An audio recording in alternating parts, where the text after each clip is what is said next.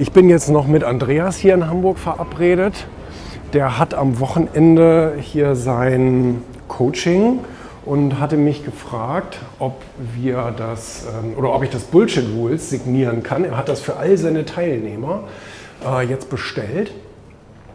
Und ähm, ja, ich habe gesagt, klar, komme ich eben vorbei, signiere das. Das ja, mache ich ja gerne. Wir haben uns auch lange nicht gesehen. Also noch mal ein bisschen, noch mal ein bisschen schnacken.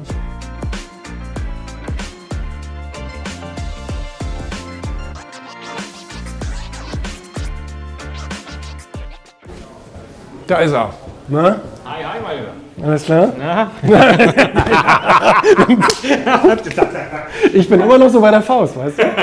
Ich habe mir das total angewöhnt und ich finde das total angenehm. Ah, hier, sind, hier sind die Bücher. Wie heißt dein, ähm, wie heißt dein Coaching? Umsetzungscoach. Umsetzungscoach. Und weißt du noch einen? Steffi? Mit FFI? Ja, exakt.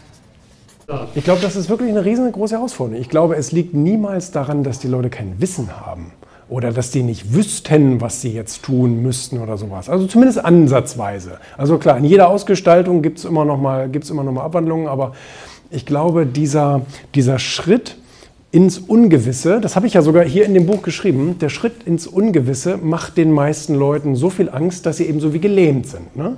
Und dass sie sich dann nicht trauen, irgendwie was zu machen.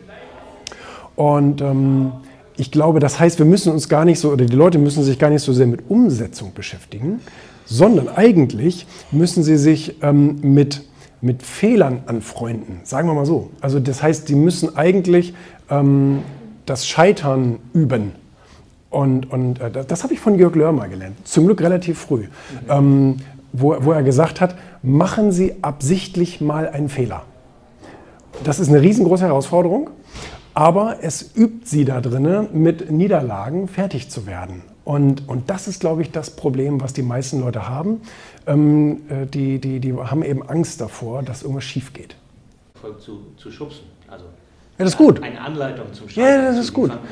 Zu sagen, wenn du das jetzt verstanden hast, dass Fehler einfach dazugehören. zu Ja, ja. Und ich glaube auch, dass dieses Nannyhafte zum Beispiel in Unternehmen nicht hilft. Deswegen habe ich schon immer ähm, äh, Leute auch mal vor die Wand laufen lassen bei mir in der Firma. Einfach weil ich, ja, also ich denke mir dann, okay, das wird jetzt schief gehen, der Kunde wird sauer sein und so, aber nicht so sauer, dass er jetzt abspringt oder so weiter. Und dann hat der Mitarbeiter aber was gelernt.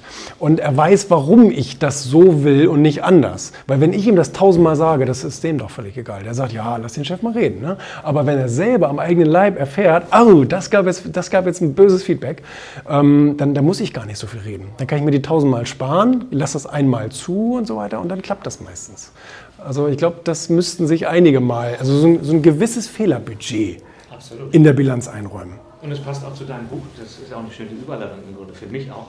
Deswegen möchte ich es den Teilnehmern auch schenken, ähm, dass sie vielen Bullshit-Regeln aufliegen. Ja, und man kennt die nicht. Also viele davon kennt man nicht. Man ist so, also man ist so damit verhaftet oder so, so, also das hat man uns so eingehämmert irgendwann mal, dass wir das gar nicht mehr in Frage stellen.